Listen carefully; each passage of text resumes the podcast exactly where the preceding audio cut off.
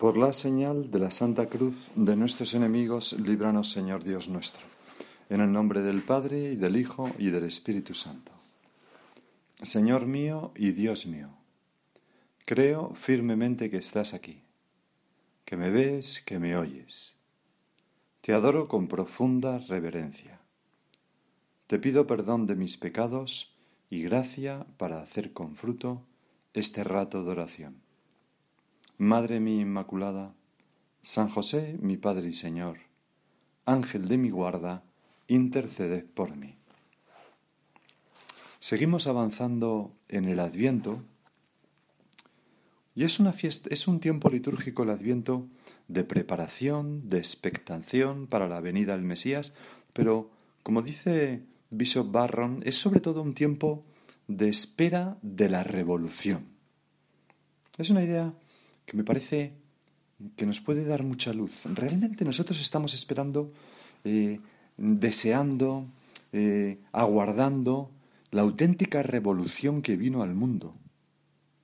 Esa revolución que los judíos llevaban siglos y milenios esperando.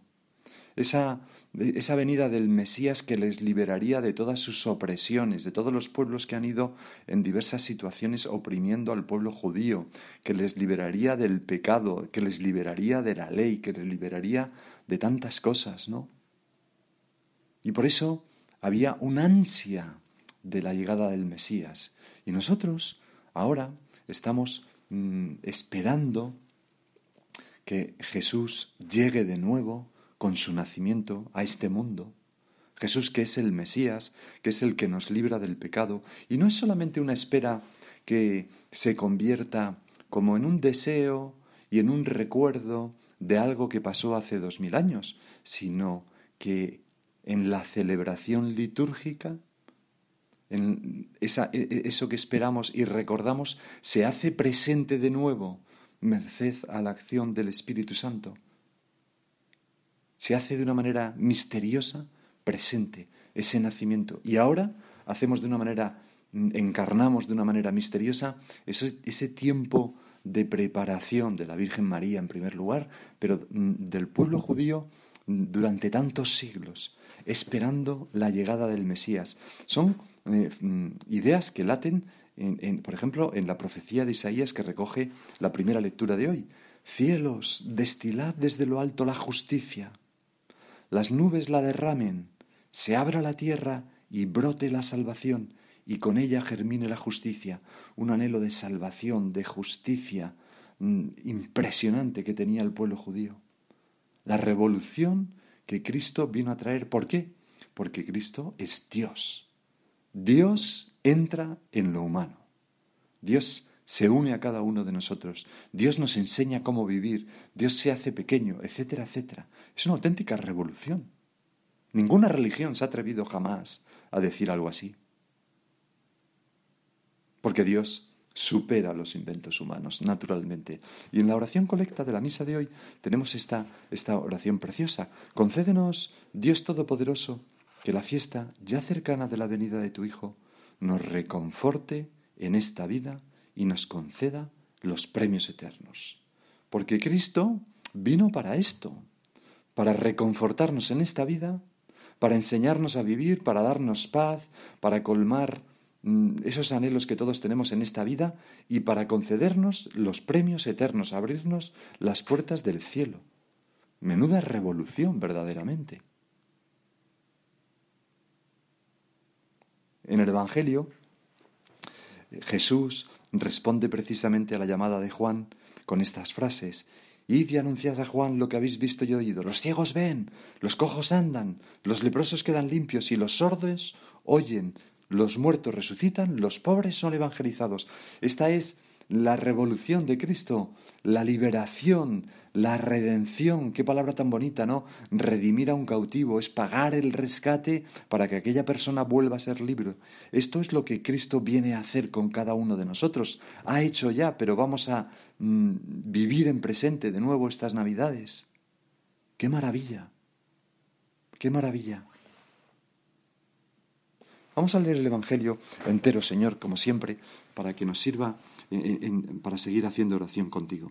En aquel tiempo, dice el Evangelio de hoy, Juan, llamando a dos de sus discípulos, los envió al Señor diciendo, ¿Eres tú el que ha de venir o tenemos que esperar a otro?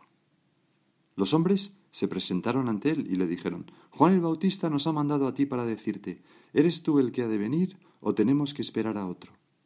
En aquella hora Jesús curó a muchos de enfermedades, achaques y malos espíritus, y a muchos ciegos les otorgó la vista, y respondiendo les dijo, Id y anunciad a Juan lo que habéis visto y oído. Los ciegos ven, los cojos andan, los leprosos quedan limpios, y los sordos oyen, los muertos resucitan, los pobres son evangelizados y bienaventurado el que no se escandalice de mí. Me ha encantado cómo titula su comentario de este Evangelio José Fernando Rey Ballester. Los santos también dudan. Los santos también dudan. Sin duda mm, se refiere, ¿verdad?, a San Juan Bautista, de quien tú, Señor, dijiste que no hay nadie mayor que él entre los nacidos de mujer. Es decir, es uno de los grandes santos o el mayor santo, quizás San José ya estaba en el cielo cuando el Señor dijo estas palabras y por eso pues no habla de él, pero en cualquier caso San Juan Bautista es un santo muy grande, asociado íntimamente a la vida de Jesús. Y la Iglesia lo reconoce dedicándole dos solemnidades, no solamente su muerte, sino su martirio, el dies natali, sino también el día en que nació. Dos solemnidades. Bueno, pues Juan, mm, aquí parece que duda. Juan vio la paloma que representaba al Espíritu Santo y oyó la voz del Padre cuando bautizó a Jesús, que decía, Este es mi Hijo, en quien me complazco. Juan señaló a Jesús como el Mesías, invitó a sus discípulos a seguirle, He ahí el Cordero de Dios que quita el pecado del mundo que era una palabra inequívoca de lo que significaba para los judíos, y con eso cumplió su misión y empezó su declive, que pareció no importarle. Es preciso que él crezca y yo mengüe. Así se comportaba Juan con esa humildad. Yo bautizo en agua, pero otro vendrá que bautizará en el Espíritu Santo. O sea, Juan tenía una fe enorme y una humildad a prueba de bombas. Luego fue hecho prisionero por Herodes y en aquella oscura mazmorra de Maqueronte, sin embargo, fría y húmeda, desnutrido y agotado por la falta de sueño, con una soledad sólo mitigada de cuando en cuando por las visitas que autorizaban a sus discípulos, como la que recoge el Evangelio, pues en esas condiciones tan duras, en la que la propia psique se resiste, se resiente, mejor dicho, pues su fe fue probada. ¿Y de qué manera? ¿Por qué? Porque mm, el diablo acude sibilinamente a tentarle. Y más o menos le dice algo, parece entenderse, ¿no? Que le dice algo así. No, no, no, no, no. Te lo has imaginado. Todo eso que tú viste, esas cosas que oíste a tu madre, son inventos de vieja sobre tu nacimiento y el de Jesús. Lo que viste de la paloma y la voz, pues fue algún efecto extraordinario, o que tú estabas sugestionado, tenías tantas ganas de que fuera él, que te lo has imaginado, tenías tantas ganas de que fuera verdad, que, que, lo has proyectado tú, y ya ves, has arruinado tu vida, vas a morir solo y olvidado, y no has conseguido nada. Y al mismo tiempo, Juan Evangelista, pues diría, ¿no? Pero, pero, pero no puede ser, Señor, yo lo vi. Y así ese combate continuaba, mientras todo se tambaleaba a su alrededor. Finalmente, después de oír noticias de la resurrección del hijo de la viuda de Naim, así nos lo especifica Lucas, envía, como hemos visto en el Evangelio, a dos de sus discípulos a preguntar al Señor, a su primo, ¿eres tú? ¿Eres tú el Mesías? ¿Por qué no lo dices claramente? ¿Por qué no haces más? A veces el diablo nos tienta a ti y a mí. Nuestra fe es probada por una enfermedad grave, o una desgracia en la familia, o un revés económico o afectivo, o nos tienta con la soledad, o incluso una caída grave por nuestra parte que hace tambalearse nuestra fe. O a veces nuestra fe se tambalea simplemente por una idea que alguien ha sembrado en nuestro interior y empezamos a ver todo como absurdo, como una invención, como un deseo tan fuerte que hemos tomado como real, tenemos tantas ganas de que Dios exista y sea bueno. La Eucaristía nos parece una invención, la oración una parodia, estoy hablando conmigo mismo. La existencia de Dios, pues me parece que sería algo muy bonito, pero pero que no que no, que no, que no, que ahí no, no, no, no, no puedo tener la certeza que añoro.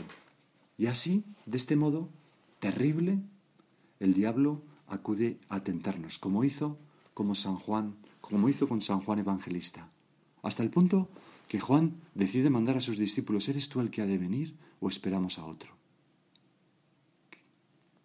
Pero no era falta de fe, era la prueba de su fe. ¿Qué hace? ¿Qué hace Juan? Pues eh, Juan pregunta, Juan estudia, lee las escrituras, intenta eh, descubrir lo que se dice de Jesús, etc. Y cuando los discípulos llegan al Señor, el Señor les contesta de una manera muy curiosa. Dice y decid a Juan, los ciegos ven, los sordos oyen, los muertos resucitan, los mudos hablan, se predica la palabra a los pobres. Es decir, responde indicando que se estaban cumpliendo las profecías sobre el Mesías. Quizás a algunas personas esa explicación del Señor no les diga nada, pero a alguien como Juan, que había meditado tanto los profetas y las escrituras, pues de aquello le decía mucho, le confirmaba en lo que él sabía en el fondo, y es que sí que era el Mesías, pero que tenía unos planes distintos a los que él pensaba. Pues a veces nosotros también, cuando la fe es probada, tenemos que preguntar, por ejemplo, en la dirección espiritual, o preguntar a alguien de nuestra confianza. Tenemos que escudriñar la Sagrada Escritura en nuestra oración. Tenemos que formarnos, aprender bien nuestra fe, pero no permitir que esa prueba nos tumbe.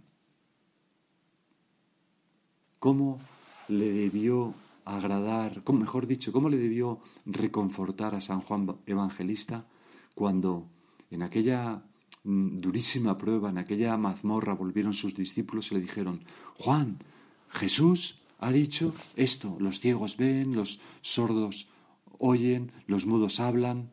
Y él pensaría, lo sabía, lo sabía, lo sabía. Y luego le dijeron, y nos ha dicho además, y bienaventurado el que no se escandalice de mí. Y aquello debió ser como, como un resello para el alma de Juan.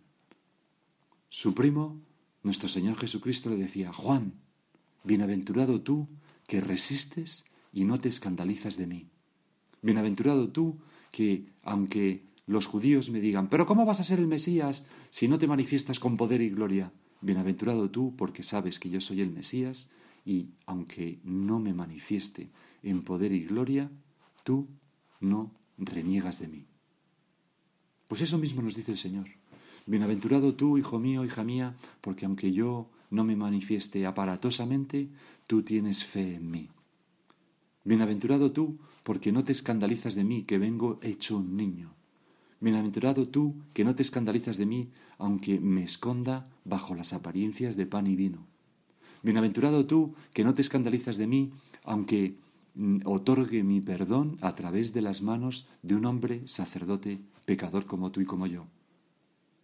Bienaventurado tú, hijo mío, porque en esos combates interiores en que tu prueba es atacada, tú resistes y no te escandalizas de mí.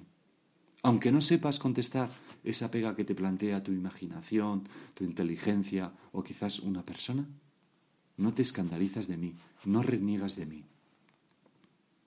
¿Cómo debió consolar, repito, a Juan Evangelista estas palabras? Y Señor, ¿Cómo nos consulan a nosotros? Yo podré no ser demasiado teólogo, demasiado espabilado, podré no saber dar cuentas demasiado bien de, las cosas que... Pero yo no me escandalizaré de, de ti, Señor.